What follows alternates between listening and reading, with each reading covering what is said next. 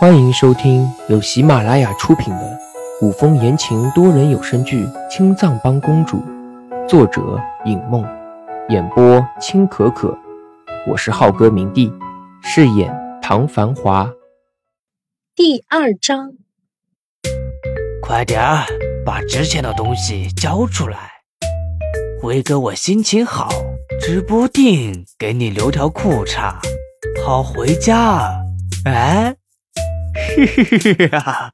你、你们，殷小谷还是个未嫁人的姑娘，听刀疤男这么粗鄙的话，脸都气红了。魏一白好笑的看着气得满脸通红的殷小谷，这个殷小谷每次出宫都穿戴的花哨无比，然后每回都要上演一次被打劫的戏码。也不知道是殷小谷这个贴身宫女保护公主，还是她这个公主保护贴身宫女，次次都上演，她都看腻了。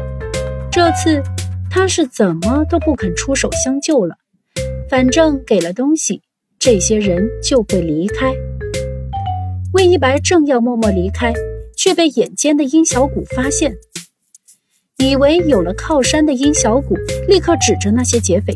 趾高气昂的叫嚣：“爹，快来救小虎，把这群败类打得满地找牙！”这么堂而皇之的指使魏一白，殷小谷却一点也没有觉得这话有什么不对。因为殷小谷的这一声叫嚣，原本围着殷小谷的四个男人也发现了魏一白。为首的劫匪上下打量了一下魏一白。魏一白的身上不过是普通的衣服，也没有什么华贵的配饰，眉宇间却透着一股贵气。劫匪不想跟魏一白产生冲突，因而晃着尖刀，凶狠地警告：“小子，我劝你不要多管闲事。”魏一白摊手，无辜地耸耸肩，表明自己并没有插手的意思，我只是经过，你们继续。说完，转身就走。他这个贴身宫女殷小谷，这次一定要让他吃点亏，下次出宫才不会把那些个贵重的东西挂在身上。魏一白真的离开，殷小谷急得红了眼眶。爷，我要丢下小谷，爷，救救小谷！任凭殷小谷急得哭了。也没有换回魏一白。刚出酒楼的唐繁华听见殷小谷的呼救，俊眉轻挑。这京城里还有大白天抢劫的？听声音是魏一白的贴身宫女，那魏一白呢？有没有危险？唐繁华狭长的凤眸里陡然乍现杀意，人影一闪，已经进了巷子。却见魏一白好好的往巷口走，他的贴身宫女在四个大汉中间，哭得声泪俱下。这是什么情况？难道在外面的魏一白不能轻易动武，还是有其他隐情？唐华躲在暗处观察。大汉见魏一白没有声张的离开，遂又回头威胁殷小谷这只肥羊：“快点！”把玉佩扔过来。话音未落，一道人影从天而降。大汉没有看见，可唐繁华看见了。就在刚才，魏一白指尖的暗器就要激射而出。既然魏一白的功夫不能轻易露出来，那么由他帮忙出手，免得他为难。一眨眼，四个大汉已经倒地，抱着肚子，哎呦哎呦的哼唧。爬都爬不起来，殷小谷愣住，看着眼前倒地不起的大汉，忍不住拍手叫好。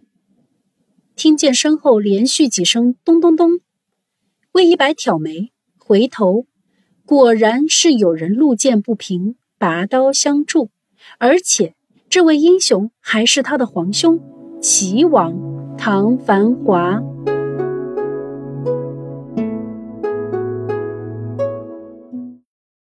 他不觉得魏一白会怕这几个假把式的强匪。之所以拖到现在，魏一白应该是故意的吧？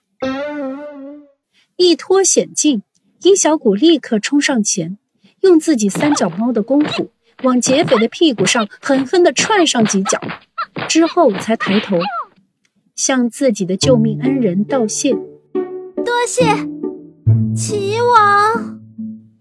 殷小谷错愕，一张如花的小脸顿时垮了下来。他和公主是女扮男装出宫的。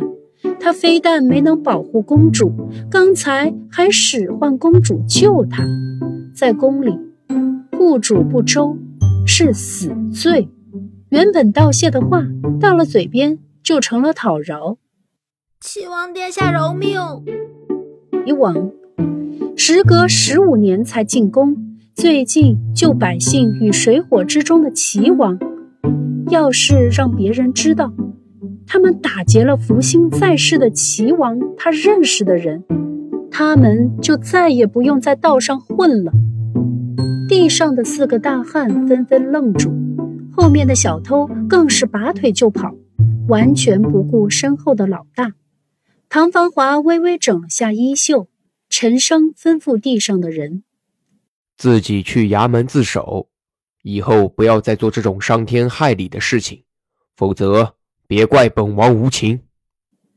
刀疤男捂着肚子，挣扎着爬起来，疼得满头大汗，却还是连连磕头：“呃，是，是，谢齐王不杀之恩，小的，小的这就去自首。”余下的人也纷纷咬牙爬起来，相互扶着，带着满身的尘土，狼狈逃走。劫匪跑了。殷小谷就更加忐忑了，接下来该发落他了。看着站在魏一白前面的唐繁华，殷小谷有些害怕，害怕唐繁华。虽然唐繁华只是静静的站着，可是却好像有一肚子坏水似的。殷小谷觉得这个齐王一定是个极度危险的人物，正垂着头。等待唐繁华斥责，没想到却等来唐繁华的一句问话。唐繁华皱眉，没有注意殷小谷，目光落在看起来有些瘦弱的魏一白身上。唐繁华不喜欢魏一白不在乎自己的自身安全。这几天他查过魏一白，也知道魏一白的功夫比侍卫还要好。可是，即便魏一白功夫再好，到底是姑娘家，万一动起手来，吃亏的还是魏一白。万一遇到的是些使下流手段的，怎么办？你出宫都不带侍卫？咦？殷小谷错愕地抬头，看着不知何时走到魏一白面前的唐繁华，一时间有些呆滞。齐王不打算追究他的责任。对于唐繁华的问题，魏一白选择不回答，挑眉反倒问唐繁华：“齐王也要回宫吗？不如送我们回去。反正事情已经办得差不多了。本来想四处走走，没想到会遇上唐繁华。”